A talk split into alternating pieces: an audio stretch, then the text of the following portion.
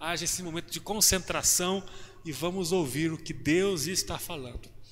Vamos então, segundo aos Coríntios, capítulo 3, a partir do versículo 13. Diz assim a palavra do Senhor: Não somos como Moisés, que cobria o rosto com um véu para que os israelitas não vissem a glória, embora ela já estivesse se desvanecendo. Mas a mente do povo estava endurecida, e até hoje, toda vez que a antiga aliança é lida, o mesmo véu lhes cobre a mente, e esse véu só pode ser removido em Cristo. Até hoje, quando eles leem os escritos de Moisés, seu coração está coberto por esse véu. Contudo, sempre que alguém se volta para o Senhor, o véu é removido, pois o Senhor é o Espírito, e onde está o Espírito do Senhor, ali a liberdade. Portanto, todos nós, dos quais o véu foi removido, podemos ver e refletir a glória do Senhor você pode agora, que você que está em casa, continuar lendo comigo? Abra tua boca aí em casa e acompanhe comigo, leia comigo aí em voz alta o texto. E o Senhor, que é o Espírito, nos transforma gradativamente à sua imagem gloriosa, deixando-nos cada vez mais parecidos com Ele. Aleluia. Convido você a novamente orar comigo. Senhor, nós oramos clamando a Ti para que essa palavra, que é inspirada pelo Teu Espírito, possa encontrar em nosso coração um lugar para a germinação, para a frutificação. Nosso coração é terra, Senhor, e a Tua palavra é semente. E que essa semente que é viva, poderosa, com alto poder de multiplicação, de produção, que essa semente possa encontrar agora em meu coração uma terra fértil, uma terra arada, uma terra preparada para o crescimento. Que o coração de cada um que está me acompanhando também seja agora uma terra boa. Em nome de Jesus. Amém. A Bíblia ela, ela nos fala de dois sistemas de vida com Deus. Dois. O primeiro sistema da vida com Deus está baseado num conjunto de 613 leis que dizem respeito aos mais diversos temas da vida. A gente pode encontrar nesses 613 apontamentos, nessas 613 leis, padrão de devoção a Deus, padrão de relacionamento familiar, padrão de relacionamento social, padrão de vida profissional, padrão de plantio, padrão é, de alimentação, padrão de higienização, padrão é, de todo tipo de negócio, de venda, de compra, padrão de sacrifício, padrão de, de purificação. Esse sistema que tem a ver com a caminhada com Deus, que aponta para um jeito de viver a partir da vontade de Deus, ele nasceu a partir de Moisés e foi é, até Jesus Cristo, há um pouco mais de dois mil anos. Nesse período de Moisés a Jesus Cristo, o povo de Deus tinha que seguir essas centenas de leis para viver a vontade do Senhor. Encontramos essa experiência vivencial na Bíblia Sagrada, nos 39 livros que compõem o Antigo Testamento. O segundo sistema é baseado na obra de Jesus Cristo. Ele nasceu com Jesus Cristo. O Filho de Deus veio ao mundo, se fez homem, habitou no meio da humanidade, com simplicidade, e todo mundo o viu. O próprio Deus se fez carne e manifestou a glória do próprio Pai, a glória do unigênito, a glória do Espírito, através de uma estrutura humana. O segundo sistema é baseado na vida de Jesus e a partir da vida dele. Antes de morrer e ressurgir, Jesus resumiu todo o primeiro sistema, as 613 leis que regiam a vida com Deus antes de Jesus Cristo, apenas em duas leis. Você pode acompanhar comigo aí, essas duas leis, elas podem ser encontradas em Marcos capítulo 12, nos versículos 30 e 31. O texto fala assim: Ame o Senhor, seu Deus, de todo o seu coração, de toda a sua alma de toda a sua mente, de todas as suas forças. O segundo é igualmente importante: ame o seu próximo como a si mesmo. Nenhum outro mandamento é maior do que esses. Aqui, Jesus falando para os religiosos de sua época, ele resume toda a estrutura de lei, o conjunto de mais de 600 leis que regiam o povo de Deus antes de Cristo, apenas há, duas leis. Essas leis referem-se ao amor a Deus de toda a força, ou com toda a força, com toda a mente, com toda a alma, com todo o coração, e o amor ao próximo como a si mesmo. Jesus resume toda a lei em cima dessas duas leis. O capítulo 3 de, Roman, de, de 2 aos Coríntios, que lemos, nos fala desses dois sistemas de vida com Deus. O sistema criado a partir de Moisés pelo próprio Deus, que foi válido até Jesus Cristo, e o sistema que foi estabelecido pelo próprio Deus na pessoa de Jesus Cristo e que perdura até hoje. Ele fala de Moisés como a grande figura que promulgou, que estabeleceu é, o primeiro sistema, e ele fala sobre Jesus, que é o centro absoluto do segundo sistema. O objetivo de Paulo, ao abordar esses dois sistemas, foi para afirmar que o primeiro sistema foi incomparavelmente menor que o segundo sistema. É importante o que eu estou dizendo a você. Quando estudamos a Bíblia, nós encontramos a Bíblia se auto-reafirmando como uma composição feita em duas partes. A primeira parte, ela foi importante, mas ela foi insuficiente.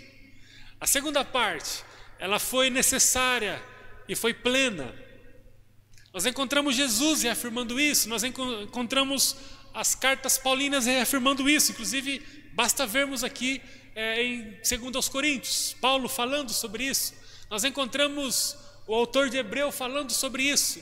Então a gente percebe que a Bíblia por si só reafirma que há dois sistemas é, é para se andar com Deus, um já inválido a partir da lei, a partir de Moisés, e o outro válido, pleno, perfeito, que está em vigor.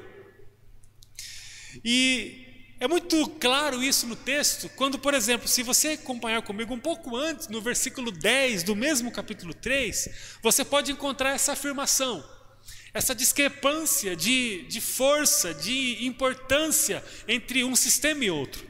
Por exemplo, no versículo 10 do capítulo 3, a Bíblia diz: a glória do passado não era nada gloriosa em comparação com a glória magnífica de agora. Que Paulo falando aos Coríntios. Portanto, se o antigo sistema que foi substituído era cheio de glória, muito mais glorioso é o novo, que permanece para sempre, sempre. E aqui ele está falando de Jesus Cristo.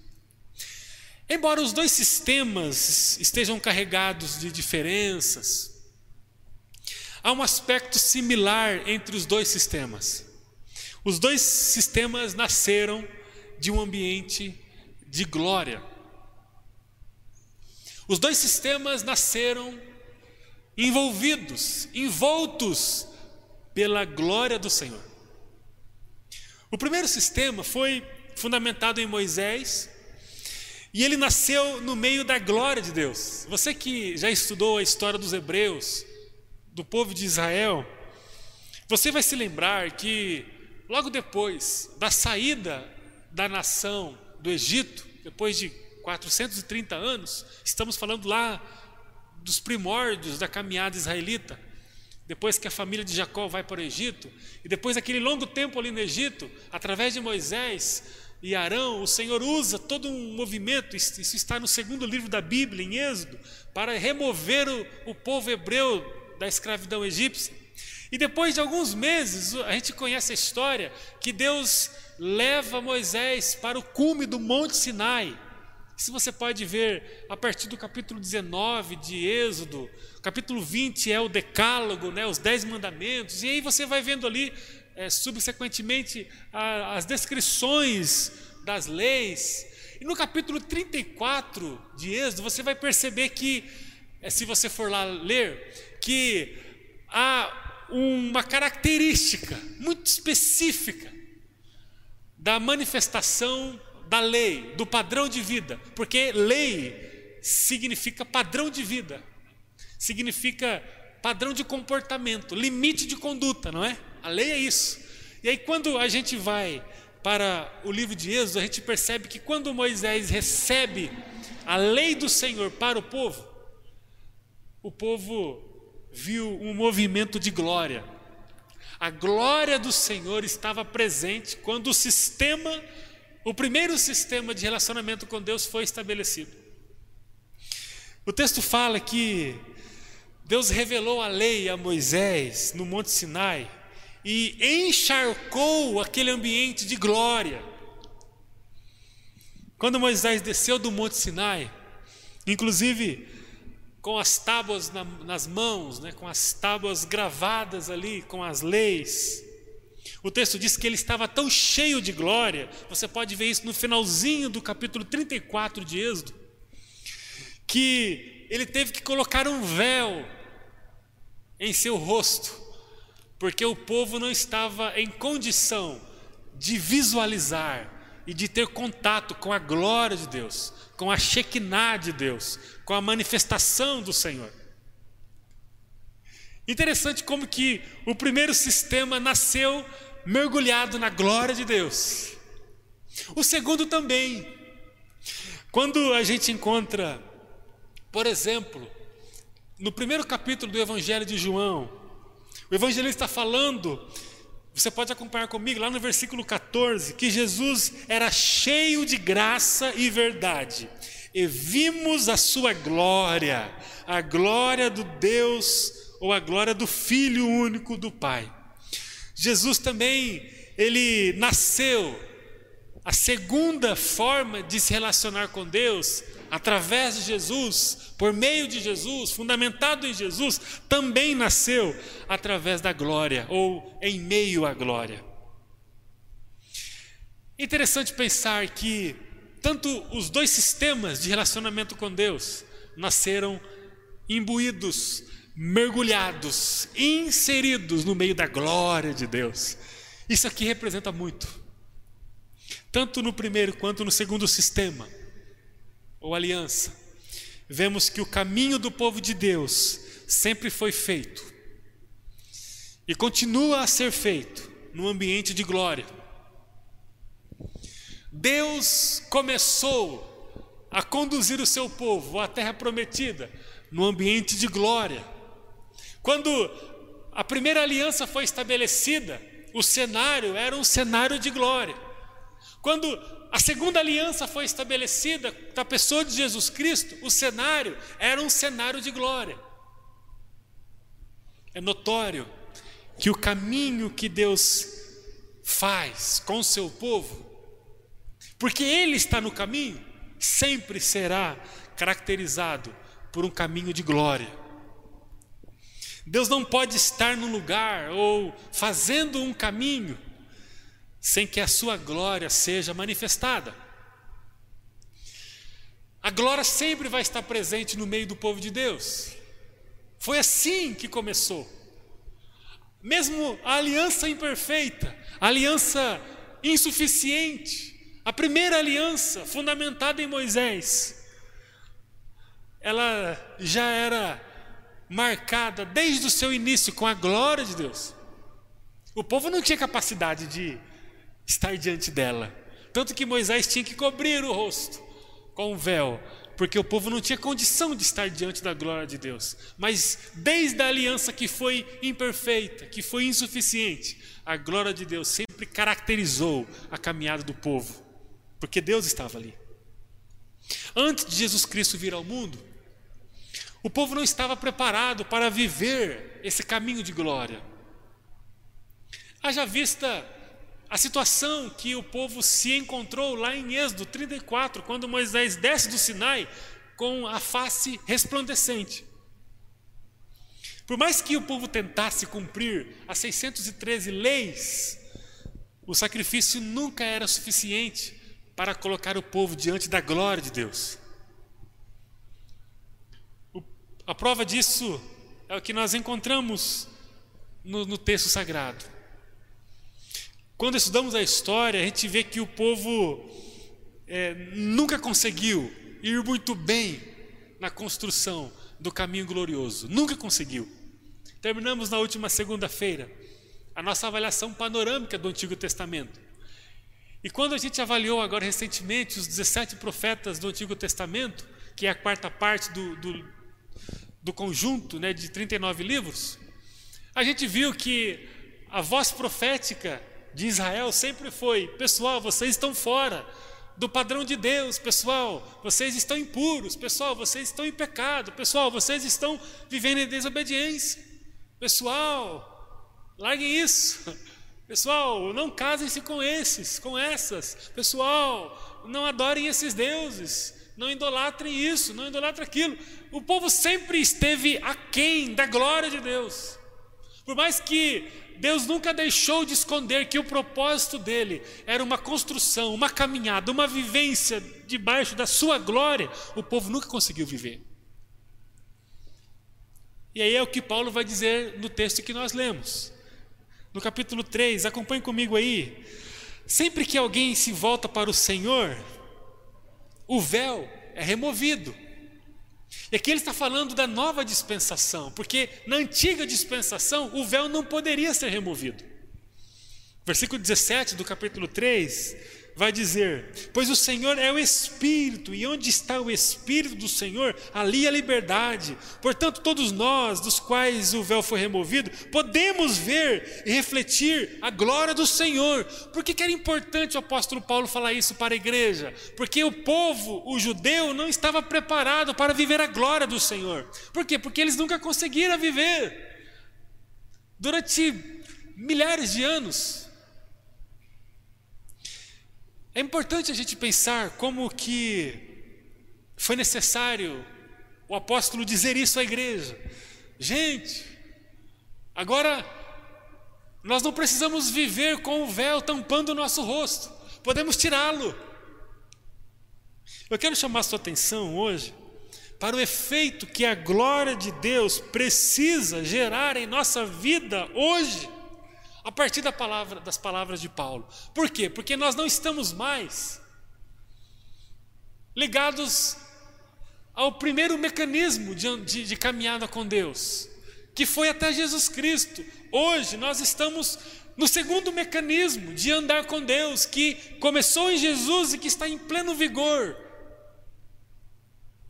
que tem a ver com a dispensação da graça, do favor que nós não merecemos, mas que nos condiciona e nos qualifica para sermos herdeiros de Deus, filhos de Deus, por adoção. Eu quero chamar a sua atenção para o fato de que a glória de Deus hoje, ela está derramada sobre nós, numa condição diferente do povo de Deus antes de Cristo. A partir de Jesus Cristo, nós temos uma condição de viver a glória de Deus de forma diferente. E aí é o Paulo falando no versículo 18: Portanto, todos nós, dos quais o véu foi removido, podemos ver e refletir a glória do Senhor. E o Senhor, que é o Espírito, nos transforma gradativamente a sua imagem gloriosa, deixando-nos cada vez mais parecidos com Ele. E o Espírito nos transforma gradativamente a sua imagem gloriosa, deixando-nos cada vez mais parecidos com eles, com ele. O texto está nos falando que a glória de Deus, que hoje está acessibilizada a nós, está oferecida a nós, ela precisa nos transformar gradativamente à imagem gloriosa do próprio Jesus. Eu queria terminar essa nossa reflexão afirmando a você que a glória de Deus está sobre a vida daqueles que têm uma aliança de amor, devoção e submissão a Jesus Cristo. Eu quero dizer a você que, se você tem um compromisso com Jesus, a ponto de você consumir a sua vida, segundo o reino de Jesus, segundo as Escrituras Sagradas, segundo o projeto missionário, discipulador de Jesus, se você sujeitou a sua vida um dia a viver para a glória de Deus Pai, amando a Deus acima de todas as coisas, de todo o seu coração, de toda a sua mente, com toda a sua força, e o seu próximo como a si mesmo, você tem a glória de Deus na sua vida. A glória de Deus está derramada sobre a sua vida. Não é nenhum tipo de capacitação, não é nenhum tipo de inteligência, não é nenhum tipo de virtude, não é nenhum tipo de habilidade, não é nenhum tipo de prerrogativa que faça de você um ser humano diferenciado em algum aspecto dos demais. Nós estamos falando da glória de Deus. Da glória de Deus. A glória de Deus está sobre a vida daqueles que têm um compromisso com Jesus, e isso faz com que aqueles que têm um compromisso com Jesus vivam uma dimensão de vida extraordinária, gloriosa. Se a glória de Deus está sobre a sua vida, você precisa ser transformado gradativamente, de glória em glória por essa glória. Isso fará muita diferença na sua vida. Porque nós não precisamos mais ter um véu que vai nos separar da glória de Deus. Vocês estão me entendendo? Não há mais um véu, diz o evangelista que o véu se rasgou do alto ao baixo. O véu que separava já não separa mais. Diz a canção do Asaf Borba. A luz que estava apagada hoje brilha e cada dia brilha mais. O véu que nos separava da glória de Deus, ele foi rompido. Então hoje, porque nós temos por meio da obra de Jesus a filiação, adoção, inserção no reino de Deus, nós temos a glória de Deus sobre a nossa vida. E o que é uma pessoa com a glória de Deus sobre ela? Não é uma pessoa treinada, não é uma pessoa capacitada, não é uma pessoa com habilidades ah, acrescentadas, é uma pessoa que revela a glória de Deus e não tem a ver com nós, não tem a ver com o que a gente faz, tem a ver com a glória de Deus. A glória de Deus anda sob nós, em nós, através de nós. Imagina eu e você vivendo diariamente a manifestação da glória de Deus onde nós estamos. Imagina você no teu ambiente de trabalho diário, aquele ambiente talvez que é hostil, que é pecaminoso, que é impuro, que é desonesto, que desvaloriza os bons costumes, a boa moral, que desvaloriza a honra, o respeito, a lealdade, o cuidado. Imagina você nesse ambiente hostil, vivendo com a evidente glória de Deus na sua vida. Imagina o que não vai acontecer no ambiente de trabalho se você perceber que não há mais véu, que você hoje vive sob e através da glória de Deus. Imagina você no ambiente da tua família, dando, dando passos firmes, conscientes de que você projeta e conduz a glória de Deus no meio da sua existência. Imagina a relação matrimonial, imagina a relação com seus filhos. Imagina a relação com seus pais, imagina só a sua casa sendo cheia da Shekinah, da glória de Deus. Isso vai fazer toda a diferença na sua vida. Imagina a nossa igreja local. Imagina você que não faz parte da igreja Batista Hortência, na sua igreja local.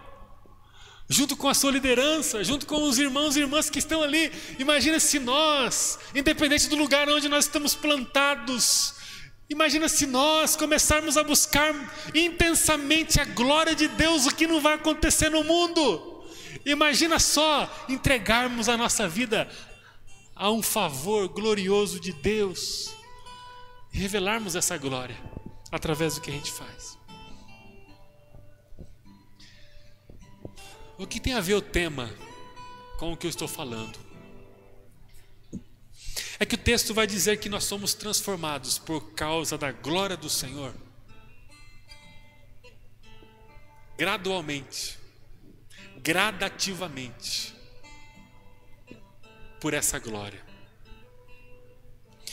Eu queria perguntar a você: qual é o próximo passo que você precisa dar nesse processo de crescimento?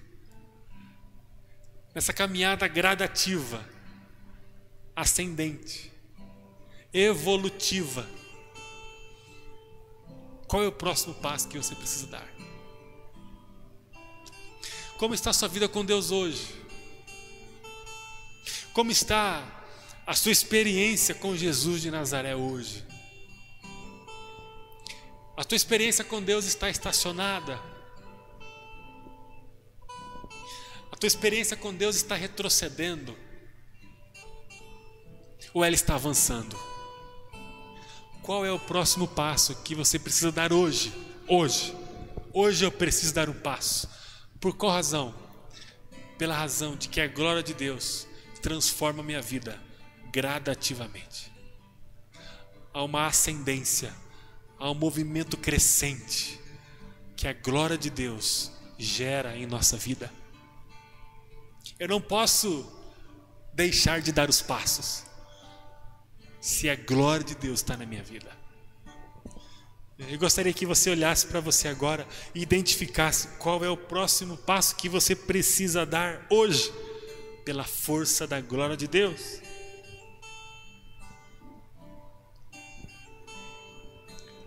Quem sabe é alguma decisão que você precisa tomar hoje. Sabe aquela decisão que você sabe que você tem que tomar e você não consegue tomar?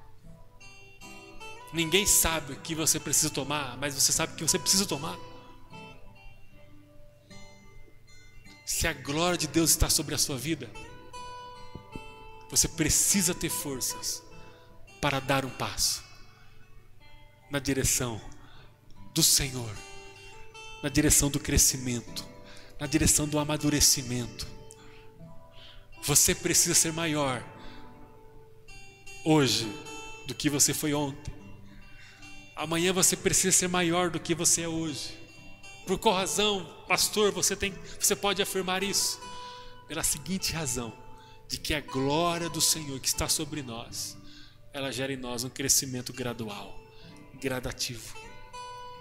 Quem sabe alguma coisa que você precisa deixar hoje O que, que você precisa largar hoje? Tem alguma coisa que está azedando você, que faz com que você fique preso, impossibilitado de viver um crescimento gradual? Tem alguma coisa? Hoje é o dia de você largar. Talvez você precise dar esse passo hoje, que é largar alguma coisa que está fazendo mal a você.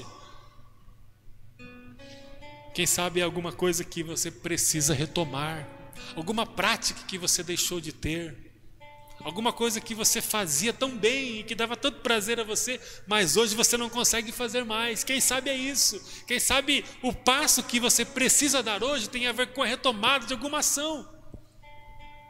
Quem sabe é uma barreira que você precisa transpor e que tem sido muito alta para você e você não consegue passar dela. Qual é o próximo passo que você precisa dar na caminhada gloriosa da presença de Deus ou com a presença de Deus? Quem vive no caminho de Deus, encharcado por Sua glória, precisa dar diariamente o próximo passo. Amém? Nós precisamos todos os dias dar o próximo passo. Não é possível ficarmos paralisados e ao mesmo tempo sermos determinados pela glória de Deus. Se a glória de Deus está em nós, nós precisamos dar o próximo passo. Amém? Amém. Vamos orar mais uma vez. Pai de amor,